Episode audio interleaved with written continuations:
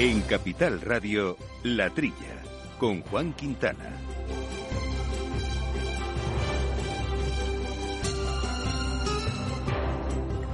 Muy buenos días, gente del campo, y buenos días, amigos del campo y de sus gentes. Bienvenidos, como siempre, a esta horita de agricultura, de alimentación, de ganadería que hacemos con Javi González armando los controles eh, técnicos y compañeros habituales de micrófono, Jaume Segales. Jaume, buenos días. Muy buenos días, feliz Semana Santa a todos, feliz Pascua que la disfruten, que así debe ser. Y Jesús Moreno, Jesús, ¿cómo estamos? Hola, buenos días, Juan. Muy bien, muchas gracias. Estoy bien, sí. Estupendo, pues nosotros también aquí hablando de lo que tanto nos gusta y hoy vamos a comentar algo que no nos gusta tanto, que es un poco la crisis del sector de, del cereal, porque si todos pensábamos que con la, crisis del cereal de, de, Ucrania y ese déficit en principio iban a subir los precios y por lo tanto al productor iba a beneficiar, pues parece que no y el sector pues se queja precisamente de que está yendo muy para abajo. Y por, y por otro lado, por otro lado, vamos a charlar con José María Bonmatí, director general eh, de ACOC, sobre el comercio minorista que parece que ha reducido sus márgenes empresariales. Y por supuesto, nuestro correo electrónico para cualquier cuestión, la trilla arroba capitalradio.es. En abril, Aguas Novi. El cambio climático lo ha cambiado todo y los riesgos son más y más imprevistos, como las sequías o el pedrisco. Por eso necesitas un buen seguro agrario que garantice tu tranquilidad. Y ahora es el momento de contratar tu seguro de herbáceos. Agroseguro. Trabaja sobre seguro.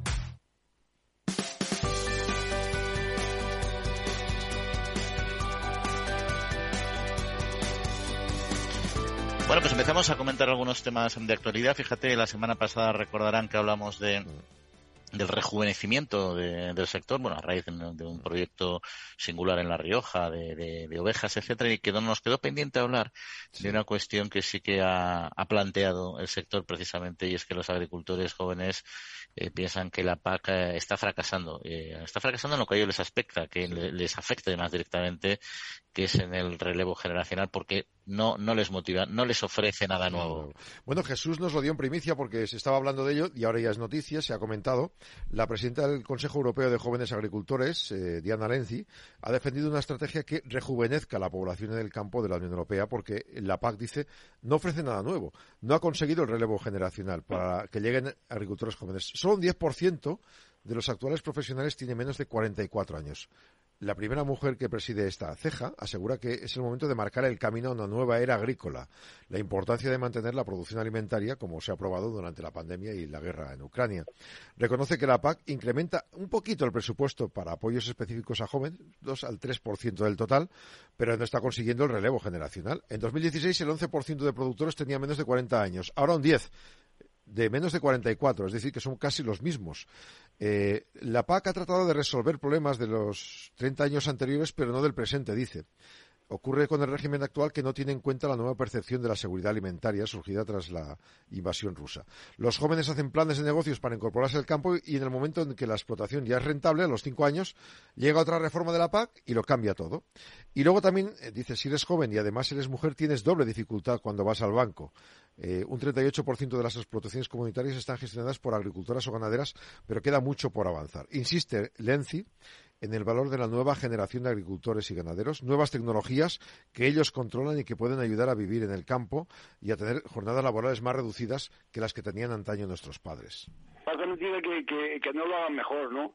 Se quejan los jóvenes que no hay facilidad para, para financiar los, arrendamientos o incluso las compras, ¿no?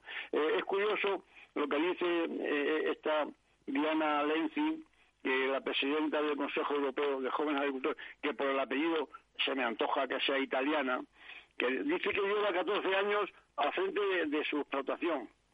Y sin embargo, eh, dice que se fían, se, se fían más los proveedores que tiene, incluso los compradores se fían más de sus padres que de ella. Quiere decir que, tampoco ha cambiado la mentalidad del proveedor, que, tiene que fiarse más del padre que de, la chica esta, que por lo que se ve no debe ser nada tonta. ¿eh? decir, que hay, que hay problemas también mentales, ¿eh? aparte de, lo mal que va a hacer la paz, porque vamos, no, no, no, no procurar ya de una vez el cambio generacional, pero pero pero así eh, de una vez por todas financiando debidamente el presupuesto que ha subido del 2 al 3% aunque aunque las cifras son grandes un, un 1% no es nada para, financiar a todos los jóvenes de Europa ¿eh? que, que, que, se dice pronto. Vamos yo, no, no, no sé cómo esto no lo solucionan pero, eh, por cierto, fíjate, estamos hablando de lo que es el relevo generacional, los jóvenes agricultores, pero también hay, hay, hay dudas eh, sobre la aplicación de la PAC y, en cómo afecta a los jubilados, ¿no? Porque parece ser que la nueva PAC, así lo, lo plantean también eh, desde Castilla y León, en este concreto, en este caso concreto de Asaja, eh, están llevando a muchos jubilados a vender o a render sus explotaciones y, por supuesto, dejarán de, recibir, de percibir el ingreso agrario de, de sus pensiones. Así es. Así es, la nueva PAC está provocando precisamente eso, que muchos agricultores y ganaderos jubilados tengan que vender o arrendar. Eh, en Castilla y León constatan que muchas explotaciones agrarias en manos de jubilados del campo que tienen tamaño medio o pequeño están cediendo y están pasando a vender o arrendar sus explotaciones. El motivo es eso, que los requisitos para cobrar las ayudas de la PAC, fundamentalmente, demostrar cumplir con la figura de agricultor activo, cumplir con la definición de agricultor que asume riesgo empresarial y cumplir con la infinidad de requisitos de gestión y explotación en materia de abonado, uso de agua y tratamientos fitosanitarios. Entonces, esto está haciendo que son positivos algunos pasos, dice Asaja, pero está haciendo que muchos eh, pues no puedan compatibilizar la prestación, de la, la prestación de la seguridad social. Pide que el Gobierno también incremente los importes de estas pensiones mínimas, que son las que mayoritariamente cobran los jubilados y que por eso tienen que arrendar sus tierras. Vamos a ver, la segunda noticia es consecuencia un poco de la primera. Vamos a ver, yo no creo que un jubilado del campo piense está trabajando hasta que hasta que se quede eh, muerto en el campo, ¿no? Ya sabe que tiene que jubilarse. ¿Y qué manera cobrar una renta agraria que cobrar un alquiler si un joven agricultor va y se lo arrienda o se lo compra en, eh, unas circunstancias normales y, de mercado? O sea, quiere decirte que está unido, está muy unida eh, la, la noticia de que la paz de los jóvenes agricultores no funciona con la segunda. Si la primera no funciona, trae como consecuencia que, que, la, gente mayor que, está en el campo y que tiene en la agricultura un complemento para su jubilación, no le, no le pongas con un ordenador a, ordenar todo lo que exige en los ecosistemas y la ecotal y nada de eso. Vamos, es que es imposible. Quiero decir, hay, un problema que está unido. Claro. No, al final es eso, que al final también la nueva PAC es muy exigente en cuestiones medioambientales, hay que ir un modelo productivo 25% de superficie eh, ecológica, todo eso baja los rendimientos, hay muchas dudas sobre lo que va a pasar en un futuro sobre esta cuestión y la verdad es que esas incertidumbres, pues la verdad es que a personas de determinada edad pues les lleva a tomar estas decisiones, ¿no? Pero otro problema que está afectando y mucho al campo es el precio de cereal que está bajando eh, mucho más de lo esperado, lo que se podía prever y el sector cerealista empieza a estar muy preocupado por los márgenes que ya no tiene. Vamos a comentarlo en un instante. En Agrobank queremos ayudarte con los trámites de la PAC o anticipándote las ayudas cuando lo necesites. Además, hasta el 15 de junio, si solicitas un anticipo superior a 3.000 euros, te llevas un dron de última generación, 5.000 unidades. Infórmate en caixabank.es barra agrobank.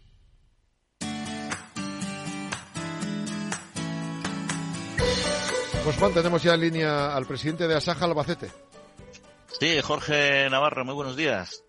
Hola, muy buenos días. Bueno, pues eh, estábamos comentando y también anticipamos al principio del programa que el precio del cereal eh, está bajando, el precio del cereal que, cobra el agricultor está bajando y mucho, algo que aparentemente hace unos meses pues podía no esperarse con la crisis de Ucrania. ¿Cuánto está bajando? ¿Qué está pasando? y qué perspectivas hay actualmente desde el campo?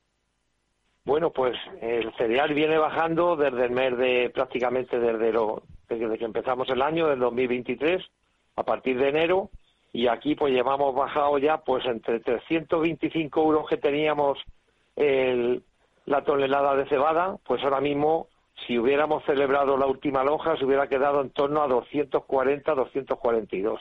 Es decir, que faltan en torno a setenta y tantos euros los que se han perdido ahora mismo de cobrar, igual que ha pasado los trigos, las avenas, centenos triticales o maíces.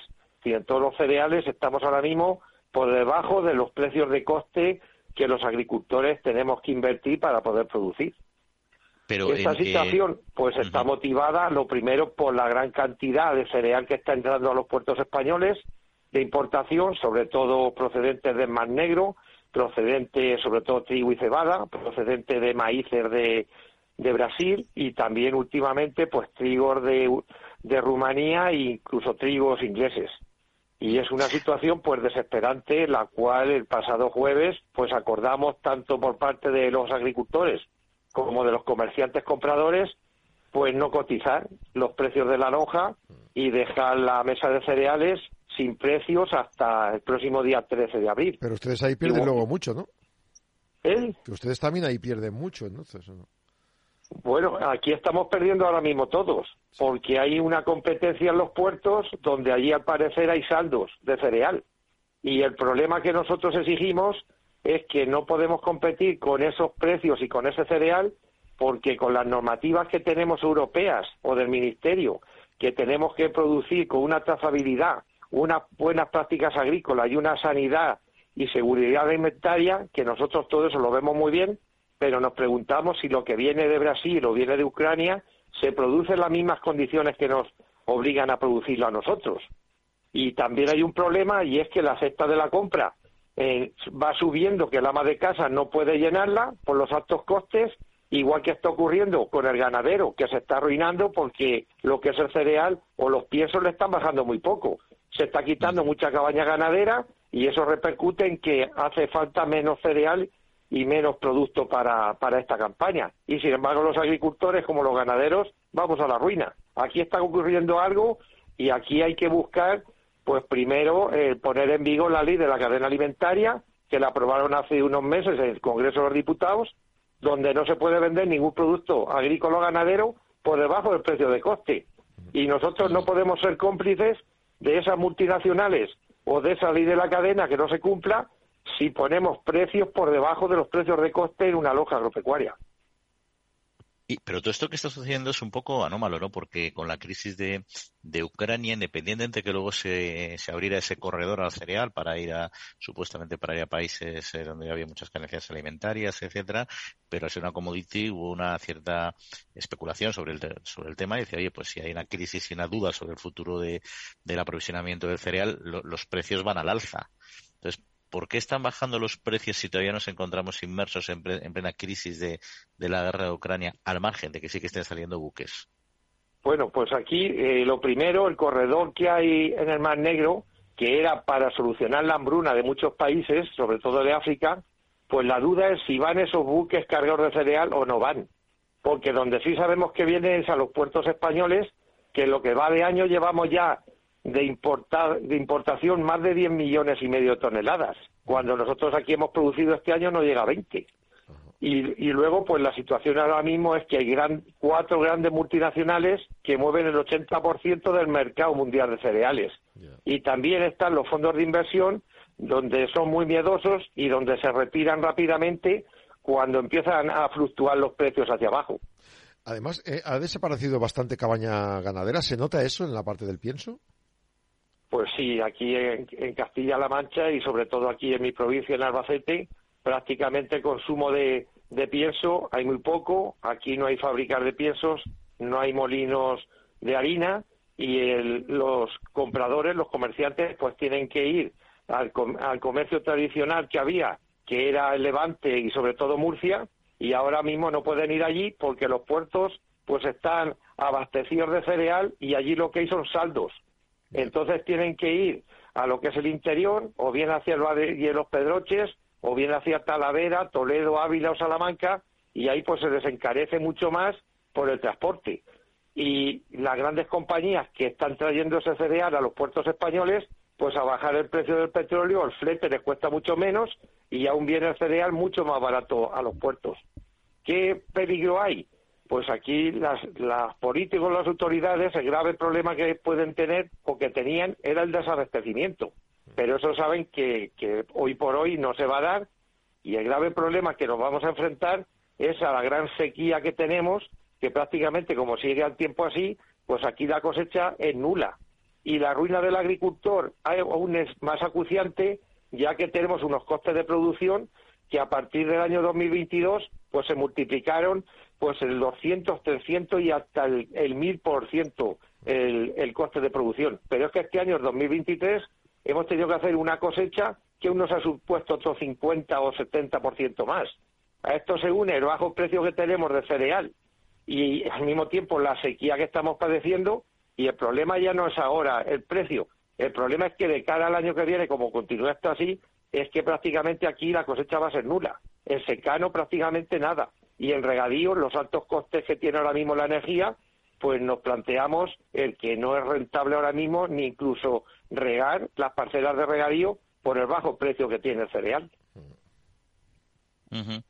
Bueno, pues circunstancia complicada y entiendo también que la, eh, digamos, estáis buscando un poco el actuar sobre el, sobre el precio, pero en cuanto a los costes, eh, ¿se os da alguna salida, alguna línea de apoyo que pueda al menos transitoriamente eh, paliar eh, los costes elevados que también los que están reduciendo los márgenes?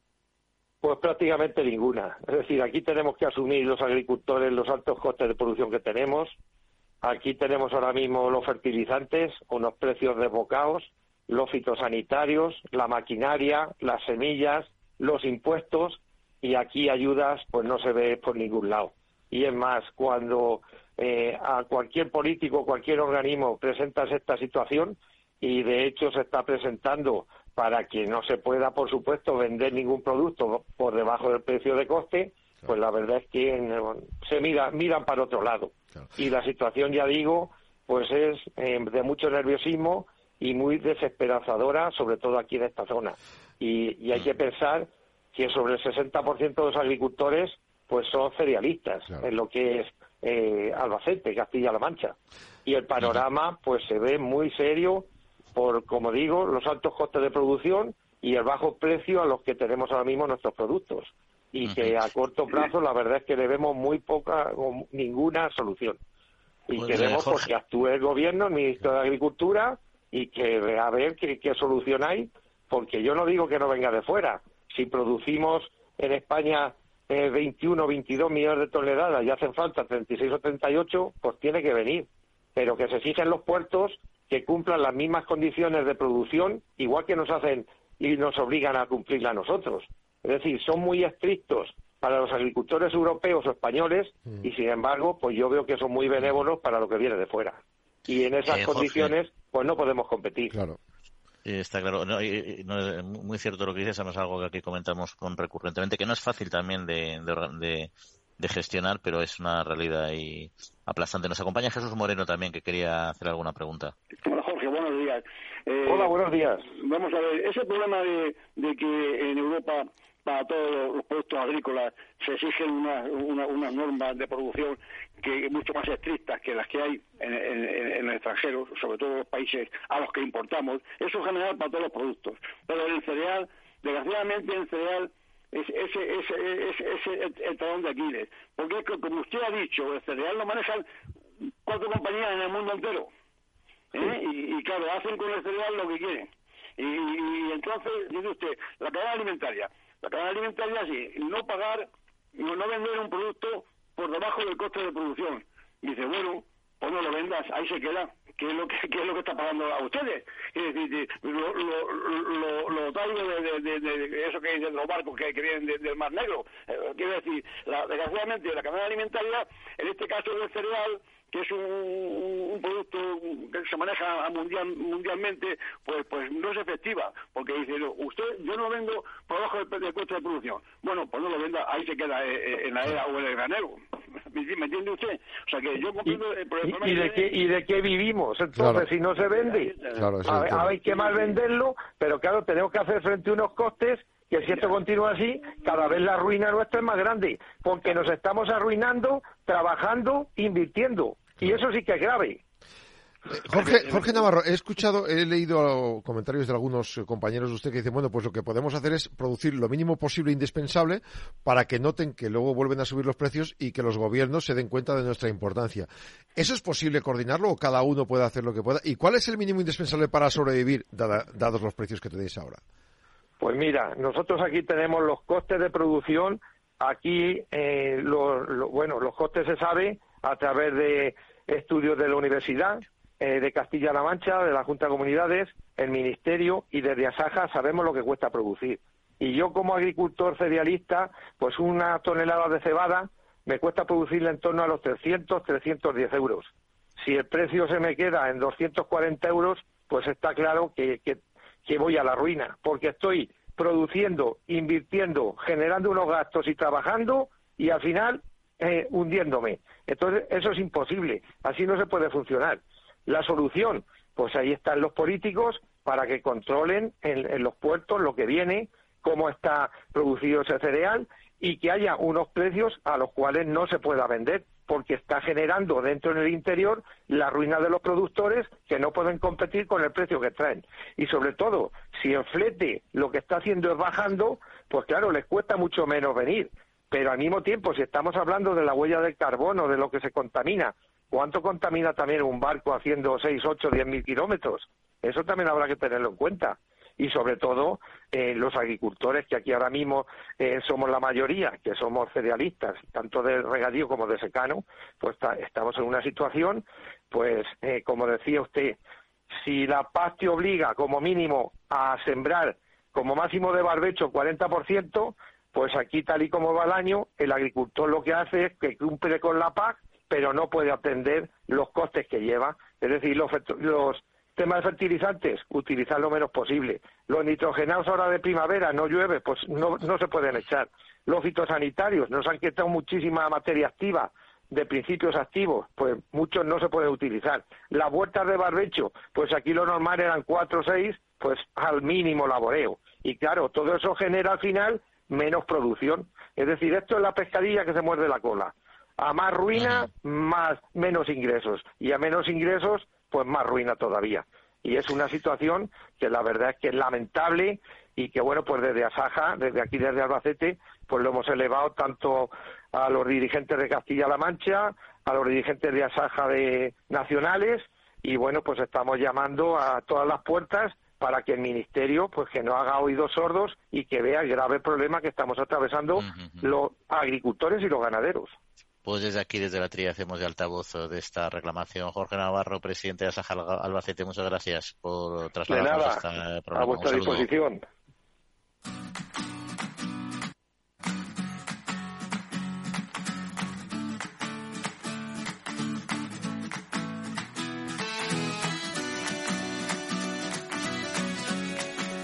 Bueno, pues continuamos aquí hablando de campo de cuestiones francamente interesantes y preocupantes para los agricultores y otros agricultores de estas zonas de secano más todavía. Pero bueno, tenemos que seguir hablando de otras cuestiones, de otra actualidad. Por ejemplo, vamos a centrarnos en el sector apícola, un sector que también seguimos muy de cerca y Luis Planas pues ha anunciado ayudas directas ya para este sector, ahora de 5 millones de euros. Sí, después de esas manifestaciones que vimos hace unos días, eh, por Madrid, delante del Ministerio de los Apicultores. La ayuda que propone el Ministerio es aliviar el aumento de costes productivos que sufren, sostenerlo ante la nueva legislación de etiquetado que España y otros miembros de la Unión Europea quieren impulsar en la Comisión. Ha explicado Planas que hace tres años España quiso introducir el etiquetado de la miel, el origen del producto, algo que en su momento no aceptó la Comisión Europea.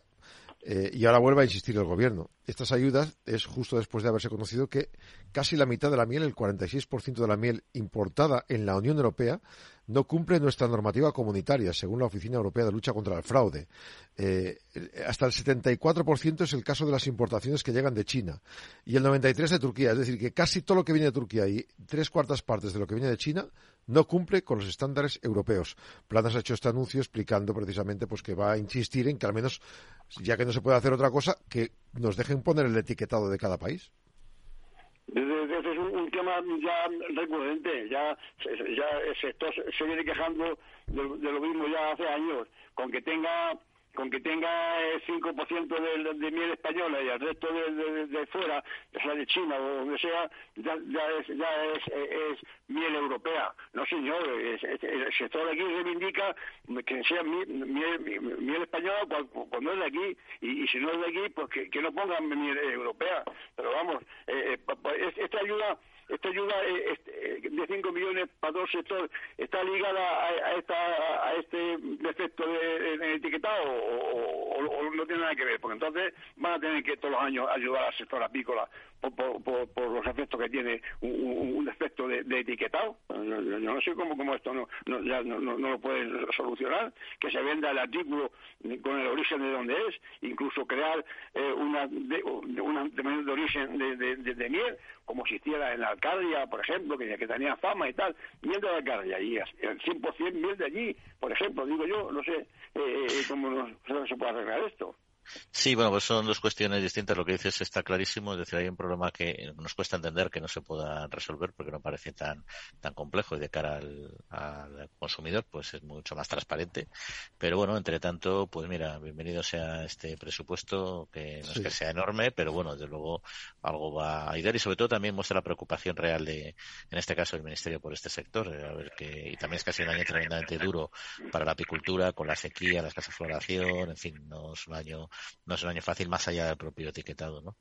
Y cambiamos de tercio, nos vamos a hablar de, de cava y los eh, productores que están agrupados bajo esta denominación de origen eh, han cerrado, y es una buena noticia, 2022 con un récord de ventas. Casi llegan a los 250 millones de botellas vendidas y supone más del 4,5% que en 2021, lo cual desde luego es un dato positivo. Bueno, teníamos que traer algo bueno una mañana como esta, ¿no? El presidente de la denominación de origen Cava, Xavier Pagés, ha dado a conocer estas cifras de cierre de 22, un año muy positivo ha inaugurado un crecimiento del 3% para este año además. El 22 se confirma la recuperación del sector. En 2021 ya creció de forma espectacular. Bueno, pues las botellas expedidas, es decir, con el marchamo puesto, no necesariamente vendidas, récord, 254 millones es un escaso crecimiento del 0,69%. Las exportaciones son el 69% de todo lo que se vende. Alemania, Estados Unidos, Bélgica, Reino Unido y Suecia son los principales sitios. Eh, Estados Unidos también. Estamos hablando de un aumento superior al 35% en estos cinco lugares. Otros territorios, en Suiza crece el 50%, en Brasil el 24%, Estonia y Lituania el 22%. En el mercado español, que es el 31% de todas las ventas del cava, también se ha comportado mejor, ha crecido un 13,5% eh, de volumen. El turismo ha ayudado mucho después del COVID. Por categorías, el cava de guarda crece un 3%, el 13% el cava de guarda superior, que incluye el reserva y el gran reserva. El precio medio por botella está en 10 euros. Están orgullosos de una posición privilegiada de marca que tiene este producto y que está pues solo por detrás del champán francés y del prosecco italiano. Es muy aceptado en todo el mundo y bueno, pues la pujanza del cava ecológico también está ayudando a que tengamos más marca internacional para mí ha sido una sorpresa eh, lo del, lo del el Prosecco italiano, verdaderamente. Yo pensaba que, bueno, es un vino, sí, muy conocido y no deja de ser un, espumoso, ¿no?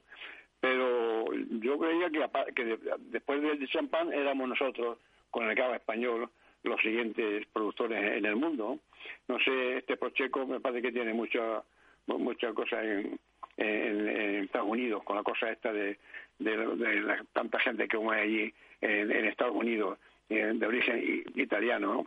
Ahora, el precio, hombre, producir un cava, eh, como Dios manda, digo yo, cava es el sistema el sistema tradicional, ¿no? De, de, en botella. Son 10 euros de, de, de, euros, 10, 10 euros la botella que en otra información que tenemos hoy está, que está en el doble que un vino de Rioja, que, que, está aquí a cinco y pico euros de, la Rioja Alavesa. Quiere decir eh, que es, un, vino de prestigio y que se paga. ¿eh? Y por lo tanto, pues, pues eh, me imagino que aparte de, que es un vino costoso de producir, mucha mano de obra y el tiempo que tiene que estar en fermentación en, las cavas, pero yo, creo que merece la pena. Es el sector está eh, eh, ha subido el, fíjate el, incremento en volumen es el, el 4,5% y sin embargo el incremento en valor es el 15 o sea que, que sigue subiendo el precio una cosa muy interesante Oye, y Jesús, eh, y ya por supuesto, ¿no? Pasamos del cava si queréis a,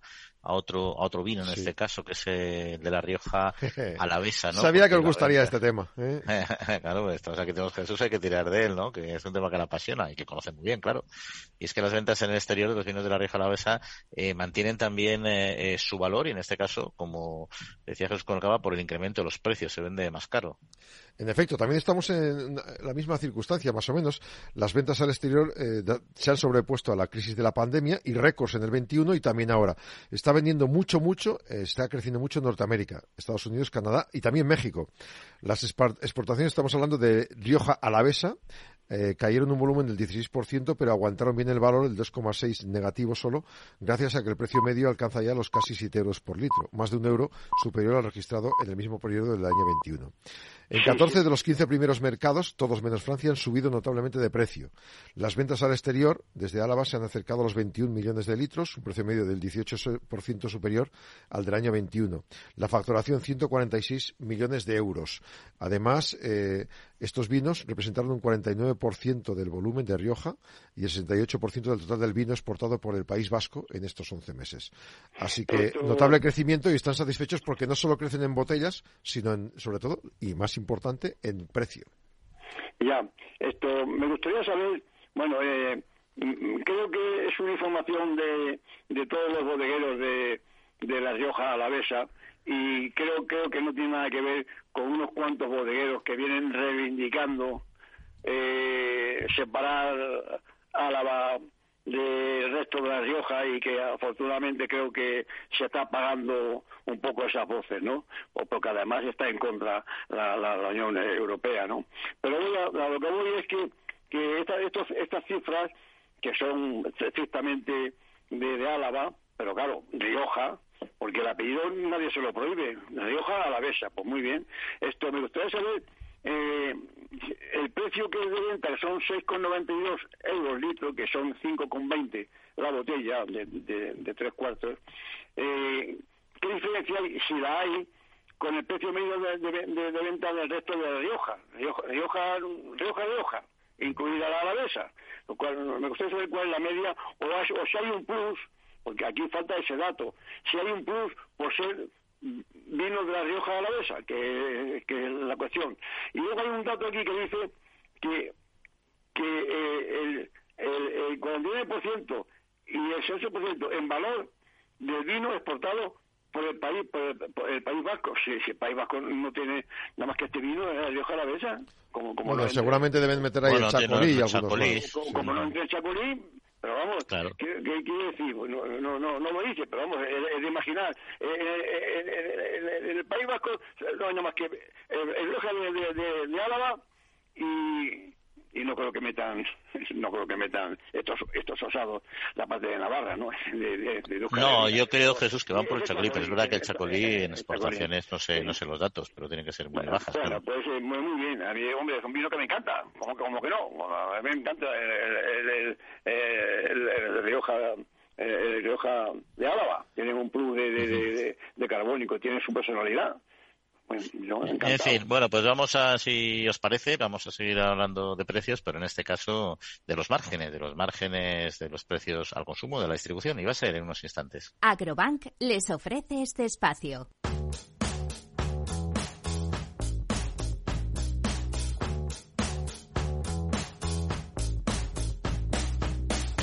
El pasado miércoles eh, se celebró una nueva reunión del Observatorio de la Cadena Alimentaria para analizar la evolución de los precios de la alimentación. En este sentido, los datos de AECOC y de PricewaterhouseCoopers, la consultora, confirman que el comercio minorista ha reducido sus márgenes en los dos últimos años y que mientras los costes agrarios se han incrementado desde el año pasado, desde 2021 más bien, en un 45,8%, los precios en el mismo periodo eh, han subido menos de la mitad. José María Bonmatí es el director general de ACOC. Buenos días. Hola, muy buenos días. Para empezar, ¿podríamos hablar, por tanto, de contención en la cadena alimentaria? A ver, lo que podemos hablar en general es que estamos ante un problema que es muy, muy grave para el ciudadano y que sufre cada día, que es ver cómo se encarecen los productos de la cesta de la compra y ese es un problema que, es realmente real, pero que eso lo que hay que ver es cuál es la causa raíz. Y la causa de esta inflación no es un problema de márgenes, sino un problema de, costes. Y por lo tanto, si queremos luchar conjuntamente toda la cadena eh, por reducir esa inflación, pues hay que atacar la parte de los costes, porque los márgenes, como, como hemos visto durante todo este proceso, se han ido estrechando y se han ido estrechando en todos los eslabones de la cadena. En este sentido, señor Bonmatí, entendemos que la base que es, entre otras cosas, bueno, la guerra, las energías, es decir, lo que encarece los insumos ya al productor, en este caso al campo o a la pesca, es lo que hace que luego el resto de la cadena eh, tenga que, aunque ajuste los márgenes, tenga que subir un poco los precios, ¿no?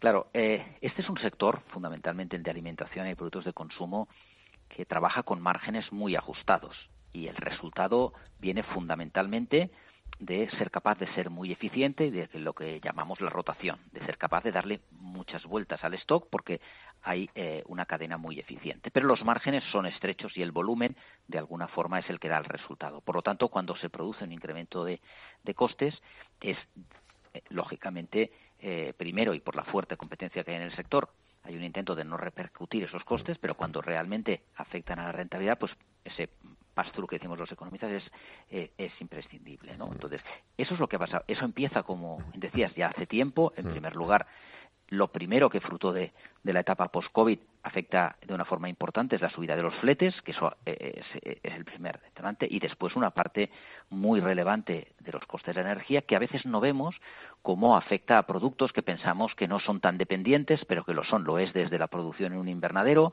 hasta eh, el packaging, el plástico, el cartón, etcétera, y todo eso es lo que de alguna forma va afectando. Después hay un elemento que ha sido clarísimamente el tema de, la invasión de Ucrania, que afecta a materias primas muy relevantes que muchas veces no conocemos, que resulta que pues que se producen en estos países, como es el caso del aceite de girasol, pero también aparecen otros elementos más de fondo como es la repercusión del cambio climático en las, cosechas, cosa que nos ha pasado, por ejemplo, en el caso del aceite de oliva en España. ¿no? Claro. En este caso, la climatología eh, agrava y mucho este escenario y las previsiones no son nada halagüeñas. Eh, el dato, los datos que publica este informe, muy bien trabajado de PricewaterhouseCoopers, incide en muchos aspectos. Eh, con que uno no, se, no compense con lo que tocaría, el resto puede caer, ¿no? tiene que estar todo muy trabado, entiendo.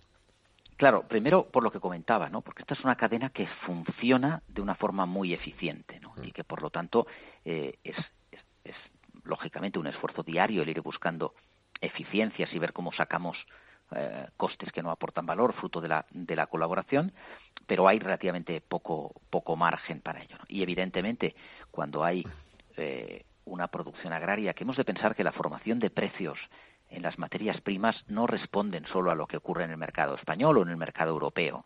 Son temas que, que afectan a, por ejemplo, a veces no lo vemos y la recuperación después de, su política de, eh, de, confinamiento en China, pues también afecta. O la producción, eh, porque ha llovido poco en Nueva Zelanda, pues afecta al precio global de la leche. Y entonces hay veces que toda esa problemática hace que cuando hay una previsión de mayor demanda, pues a lo mejor también los mercados pues funcionan a, lanza pues porque uno piensa que va a vender más caro más tarde. Entonces, es, todo eso es lo que al final afecta a la formación de precios. ¿Y cómo todo esto ha afectado a la rebaja del IVA en algunos precios de, alimentos? Bueno, la rebaja del IVA en productos básicos eh, para nosotros eh, era una buena medida y de hecho la, pedíamos. ¿no? Eh, el problema es que, lógicamente, con este concepto de productos básicos, el gobierno lo que, lo que lo ha centrado es en aquellos productos que ya tenían el IVA súper reducido y bajarlo del 4 al 0 y aquellos productos que le parecían más sensibles, como era el aceite y las pastas, del 10 al 15. Nosotros lo que pedíamos es que afectase a los productos que más peso tienen dentro de la cesta de la compra y ahí donde tenemos fundamentalmente la carne y el pescado. ¿no? Mm. Eso eh, hubiera empujado la inflación prácticamente dos puntos más abajo de la que la tenemos hoy, ¿no? Y sobre todo hubiera ayudado a tener una cesta de la compra, una dieta más saludable. Pensemos que el efecto que se está causando en estos momentos es ya llevamos una pérdida de, de, volumen este año en torno al 4,5% de kilos vendidos, pero en el caso del pescado es de prácticamente el 20%, con lo cual ya no es solo un efecto económico, sino también es un efecto sobre la calidad de la, de la dieta que muchas familias pueden seguir. ¿no? Claro, muchos pasaron del fresco al congelado y muchos otros ya dejaron de comprar incluso el congelado y yendo también a algunos procesados, ojo, que también es un peligro. Eh, en este contexto, España ha cerrado con una inflación alimentaria de 16,6%. Hay algunos países que han decidido topar el precio de los alimentos y estos, en cambio, presentan elevados niveles de inflación alimentaria. Eh, entonces es recomendable no hacerlo, entiendo, por el informe que habéis presentado. Claro, eh, lo que acaba pasando muchas veces es que da la sensación de que si yo tomo una medida eh, sobre determinados productos topando algunos precios, eso va a afectar positivamente. Y en general suele ocurrir lo contrario. Eso es lo que ha hecho Croacia o Hungría y son países que, que están en los dos niveles más altos, ¿eh?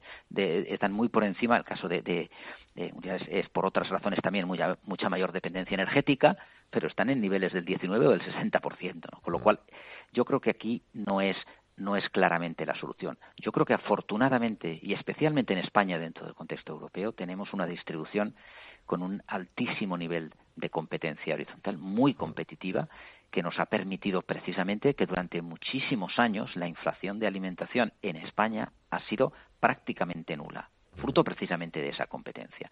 Y luego lo que comentaba, ese efecto de que el consumidor, cuando, como en este caso, le suben los precios de su cesta, tiene varios mecanismos para utilizar mejor su renta disponible. Un primer efecto es lo que nosotros intente llamamos down trading, que quiere decir que a lo mejor quiero comprar el mismo producto, pero de un precio inferior. Y eso ha hecho, por ejemplo, pues que suban las marcas de la distribución, mm. que tengan un precio. Y luego una sustitución de productos. En la carne es más evidente porque entre la ternera, el pollo, el cerdo, eh, eh, el cordero o el conejo yo puedo discriminar en función de los precios eh, y sin embargo en el pescado se produce un efecto mayor de dejar de comprar frente a cambiar la especie, posiblemente por el conocimiento del consumidor o por otras razones, pero, pero ahí sí que se produce más el, el trasladarse a otras categorías. Que no cambiar el comportamiento, pero dentro de la misma categoría de, la de, pescado. ¿no? Eh, apuntaba usted este dato que también publicaban en, este estudio. ¿no? España es el país de Europa con menor nivel de concentración en la distribución alimentaria, pese a la imagen que algunos quieren dar. Eso significa que el comercio minorista, eh, aunque tenga mucho peso en la estadística, también puede ayudar mucho, ¿no? Bueno, ayuda mucho en gran parte porque no solo es un tema de menor nivel de concentración. En general, la distribución en todo el mundo está muy concentrada y lo es precisamente por la razón que le comentaba al principio. Dado que es un sector con pequeños márgenes, eh, el beneficio tiene que venir por el volumen, ¿no? Y por lo tanto se busca eh, una concentración y, ganar dimensión para fruto de, esa mayor dimensión poder tener resultado, mejores precios de compra y mejor eh, imagen de precio ante el consumidor porque eres capaz gracias a ese volumen de compra. Pero eso no es tan evidente en el producto fresco, donde a veces eh, pues por decirlo de alguna forma la escala no te ayuda porque no porque necesitas una gran cantidad de, de, volumen para comprar no pero también no solo como decía es un tema de, de qué nivel de concentración cuántos jugadores hay y qué tamaño tienen, sino también de qué tipología de comercio tienen. Hmm. Nosotros tenemos un modelo muy equilibrado frente, por ejemplo, a países que tienen un concepto pues muy basado en grandes equipamientos, pero poco nivel de cercanía. Nosotros tenemos un mix entre eh, el hipermercado y el gran equipamiento, el supermercado, la tienda de proximidad, la tienda de conveniencia, muy equilibrado. Entonces, eso es lo que también hace que el consumidor tiene cerca de su casa prácticamente todos los formatos mm. y, en, prácticamente el conjunto de la geografía. Jesús María Bonmatí, director general de ACO, pues muchas gracias y que pase buena semana. Un saludo. Un saludo, muchas gracias. Agrobank les ha ofrecido este espacio.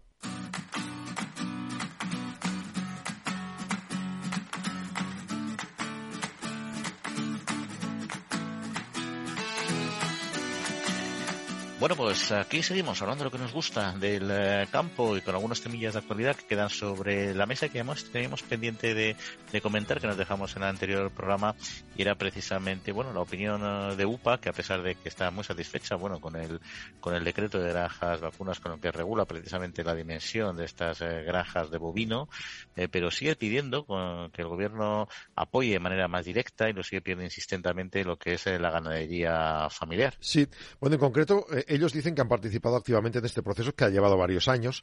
De lo más positivo destacan un tope de capacidad productiva máxima de las granjas, 850 unidades de ganado mayor, siendo un ganado, una unidad es una vaca lechera, por ejemplo.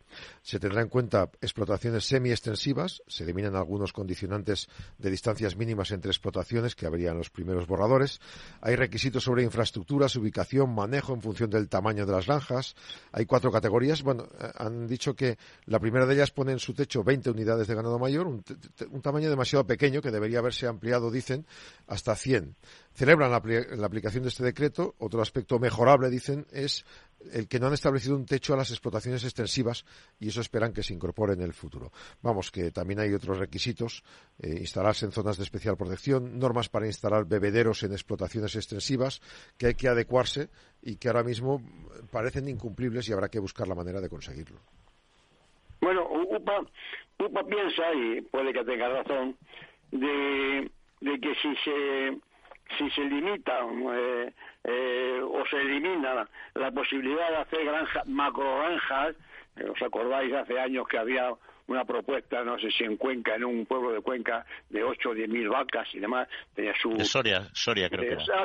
en Soria, en Soria, tenía su, sus su, defensores y tenía su, en fin, eh, eh sus estudios de, de, viabilidad. Digo que el grupo piensa que, que, que al no existir esa, esa, esa gran granja, pues tienen ellos eh, ellos ya la dice ahí que, que se apoye a la ganadería familiar que son las pequeñas ganaderías. Pero ellos hablan de una ganadería extensiva. Hombre, si tú tienes 15 o 20 vacas por, el monte que, que comen pasto y, que no tienes que darle pienso, pues es una manera de, producir leche a buen precio. ¿no? hay que objetar. Ellos hablan de unas inversiones en bebederos y demás para que esa ganadería extensiva, que no sé si es muy importante o poco, yo, yo no, hay que objetar. Esos pastos que hay tan, tan estupendos en, Cantabria y, en Asturias y demás, que haya vacas sueltas vacas eh, lecheras y que y tal, pues muy bien. Pero claro, esas producciones, eh, pues eh, sí, estas que tiene gente en el campo y son muy interesantes para la cosa de, rural, pero para la producción, de, para el consumo de, leche, pues son, son la producción es minoritaria.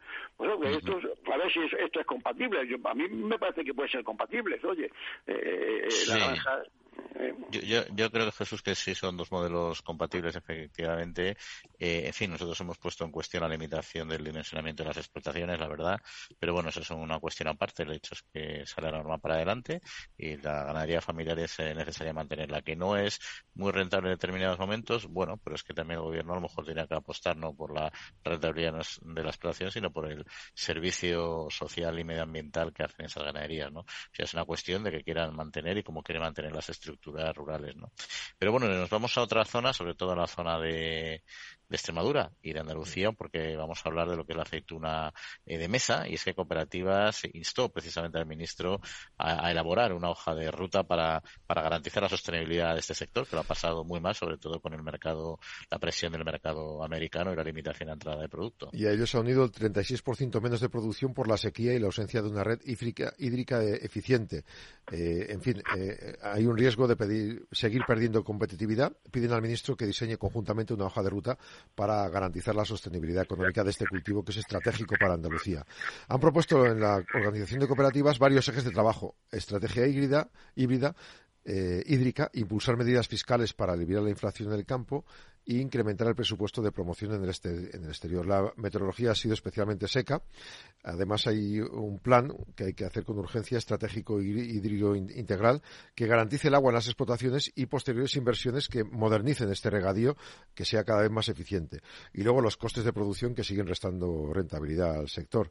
La inflación y el encarecimiento de la energía pues está eh, todavía dando más mazazos a las cuentas de resultados y eh, está pues eh, algunas medidas como otras fuentes de biomasa que han sido beneficiadas con la rebaja del IVA.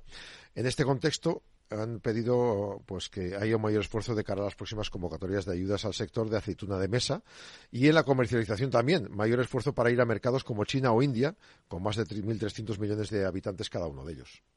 Pues de ese tema, Jesús, si te parece, vamos a hablar luego, porque tenemos ya a nuestro querido amigo Pablo Maderuelo haciendo su viaje por, por nuestros pueblos rurales en la España medio llena y hoy va a parar en Salamanca y nos va a explicar proyectos interesantes, sobre todo este de carácter eh, social. Pablo, muy buenos días. Hola, muy buenos días. ¿Cómo estáis? Un fin de semana más aquí en la trilla, dispuestos desde la España medio llena a conocer historias inspiradoras, proyectos innovadores que nos llenan de motivación, de ilusión, de ganas por eh, bueno, pues visitar, conocer o fijar población en el territorio rural de nuestro país.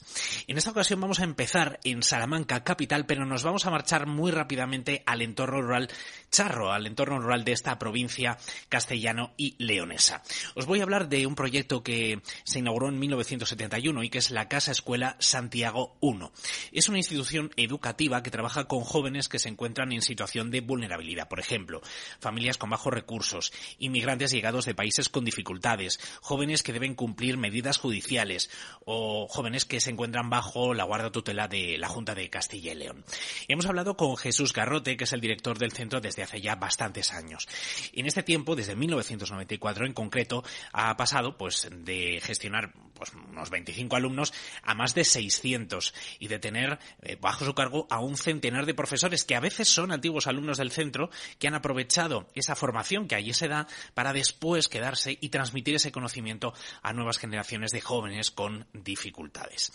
No tendríamos espacio suficiente aquí en la trilla para contar todo el trabajo que está haciendo la Casa Escuela Santiago I en Salamanca, pero sí le hemos pedido a Jesús que nos centremos en cómo están trabajando en el medio rural de la provincia.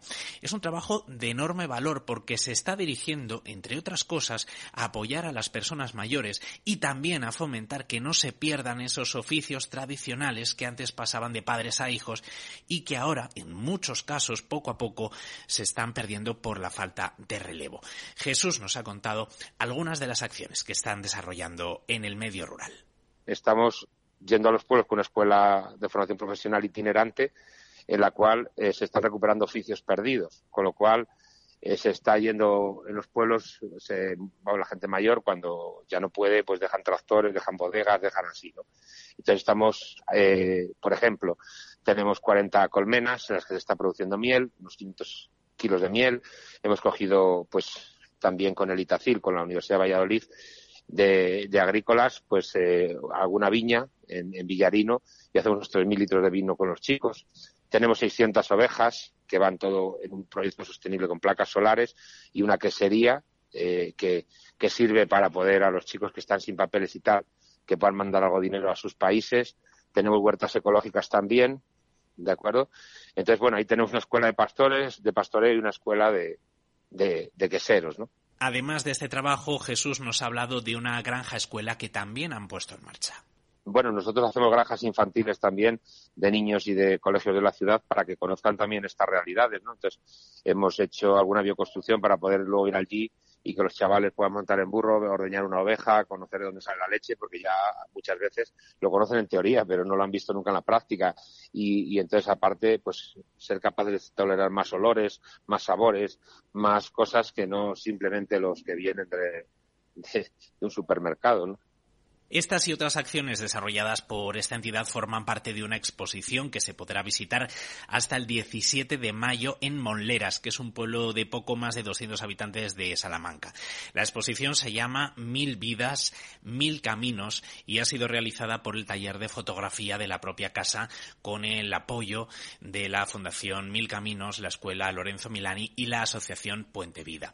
La exposición está compuesta por más de 50 imágenes divididas en dos bloques. En el se pueden ver retratos de los protagonistas de estas asociaciones y en el segundo se puede conocer el trabajo diario que se viene realizando en la entidad todo lo que han ido los chavales viendo y los oficios que hemos estado recuperando y, la ayuda que han hecho a la gente mayor. Tenemos muchas, muchos proyectos, por ejemplo, en el tema de, de esto te puedo contar de podar encinas, ¿no? Vamos con un grupo de chavales en furgonete con las motosierras y podamos encinas y le metemos la leña a señores mayores que tienen allí la lumbre, el brasero y tal, y que si no ellos ya no pueden hacerlo, ¿no?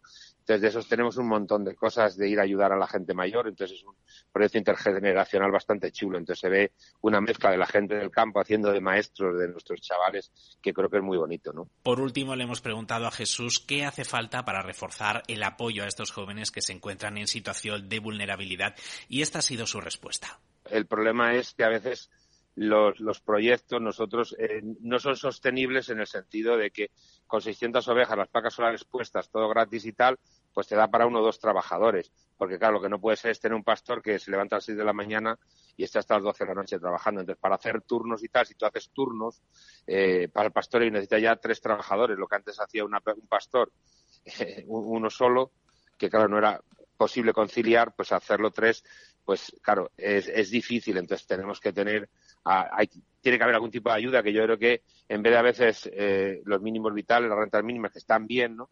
Pero deberían, a veces yo creo que la gente que pueda, además, pues con un trabajo, pues poder eh, cobrar algo más que con la renta, ¿no? Porque si no, es decir, creo que estos trabajos, en vez de hacerlos tan esclavos, ¿no? Si tú puedes hacer tres turnos, pues es un trabajo tan digno más que otro cualquiera, ¿no? Entonces ahí falta mucho para que las administraciones pues sepan comprender eso, porque si no nunca tendremos ganadería extensiva ni podemos luchar por los objetivos de desarrollo sostenible, sino al final se irá a las macrogranjas que son lo son lo rentable, pero claro, no es ecológico ni es, vamos, aconsejable humanamente, ¿no? Ayudar a estos jóvenes con dificultades a cumplir sus sueños, a encontrar un camino y al mismo tiempo ayudar también a quienes viven en los pueblos a preservar oficios, a entender el potencial de los recursos de la naturaleza. Estos son solo algunos de los objetivos con los que viene trabajando desde hace años la Escuela de Santiago I, la Casa Escuela Santiago I, con la enorme satisfacción de Jesús y de todo el equipo de ver cómo aquellos niños que en su día entraron por sus puertas han conseguido hacer realidad su proyecto de vida.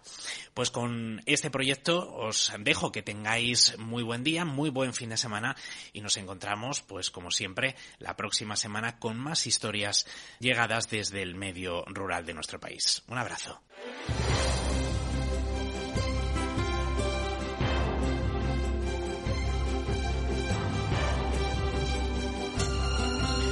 Bueno, pues me agradecido, Pablo, como siempre, en esta excelente presentación que nos hace esta, eh, esta exposición de primera mano de lo que pasa en nuestros pueblos rurales, que como siempre decimos, eh, no son eh, siempre cuestiones de campo, puras y duras de agricultura, sino aspectos también sociales.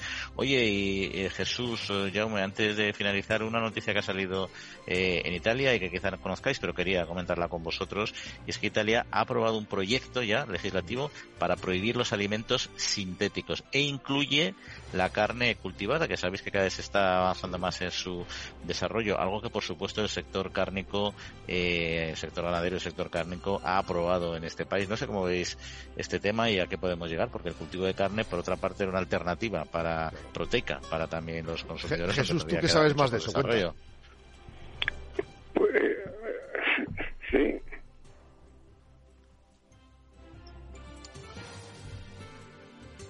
Parece que no hay eh, sonido de Jesús, no lo estoy escuchando bien. Yo no sé si tú lo estás escuchando. Sí, sí, no. Eh, ah, Lo, he oído un momentito. Jesús. Sí, sí, sí. Eh, referente a este tema de, de, Italia, porque son unos valientes. Eso de, de, prohibir la, la, carne, esta, vamos, la carne que es sintética, que no es carne, me parece muy bien. A ver si España copia a Italia en ese sentido. Es que aquí, aquí los, los, proyectos nuevos, a ver, novedosos, digamos, lo que está más de moda es crear algunos productos que se meten en lineales y que luego en algunos restaurantes incluso te proponen de cosas así curiosas y, bueno, eh, lo venden como una cosa muy novedosa y al final, yo no sé si eso va a llegar al gran público solo a unos cuantos, entre comillas, pijos que les apetezca esto, ¿no? Eh, lo que pasa es que fíjate, yo ahí, en cambio con Jesús, a ver, pensando en el sector ganadero, pues claramente cualquier alternativa cárnica siempre le va a perjudicar, ¿no? Pero mirando globalmente lo que es el déficit proteico, eh, la producción de, de, alimentos, etcétera, si realmente se llegara a obtener una carne, un producto similar a la carne, aunque no se ha obtenido un animal directamente, pero sí genéticamente de alguna manera, que fuera eh, similar, sería un importante avance tecnológico para, para el consumo ¿no? y para la sociedad en su conjunto. ¿no? Entonces yo creo que ese, eso es algo a lo que no, en mi opinión, no hay que cerrar la puerta y que además podría ser perfectamente compatible con el, con el sostenimiento del sector eh, ganadero, ¿no? Porque vamos creciendo como población, el medio ambiente aguanta lo que aguanta y no podemos extender las superficies de pasto ni las superficies de, de cultivo y entonces me parece una alternativa que se puede ir avanzando. ¿Por qué ha, cerrado el gobierno este tema italiano? Bueno, es una singularidad porque al final, bueno, pues la coyuntura política de cada gobierno le hace tomar determinadas medidas, pero yo creo sinceramente que en este campo se va a seguir avanzando, por supuesto, independientemente de lo que decida en este momento el coyuntural, coyuntural Italia, ¿no? Pero, esa, esa, esa carne o ese, producto que imita la carne, esto tiene las mismas consecuencias para la dieta tan malas como dice nuestro ministro de Consumo, que dice que consumir carne no, es bueno, eh, carne de vacuno. O, o, es una bendición y, no tiene eh, ninguna cosa en contra de la salud. Eso, eso es lo que, lo que quiero decir pronto para saber eso, pero yo es que no creo que nuestra carne eh, sea mala para la salud. De hecho, es muy buena para la salud, consumida como, como todo en su justa medida, ¿no? Y, ajustándose las dietas recomendadas.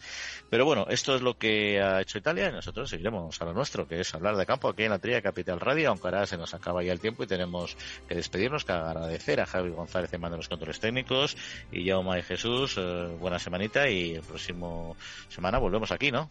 Exacto, yo desearos que paséis este feliz día de Pascua, este fin de semana tan interesante, de vacaciones para muchos y la semana que viene nos encontramos todos aquí. Pues nada, adiós a todos y que bueno, a ver si es verdad que en abril aguas mil. Pues ahí lo vemos, que pasen buena semana, descansen y sobre todo cuídense. Un saludo.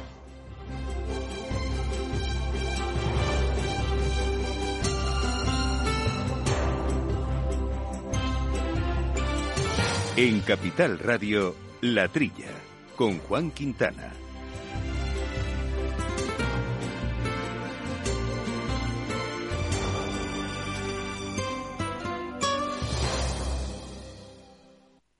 Para personas inquietas, Capital Radio.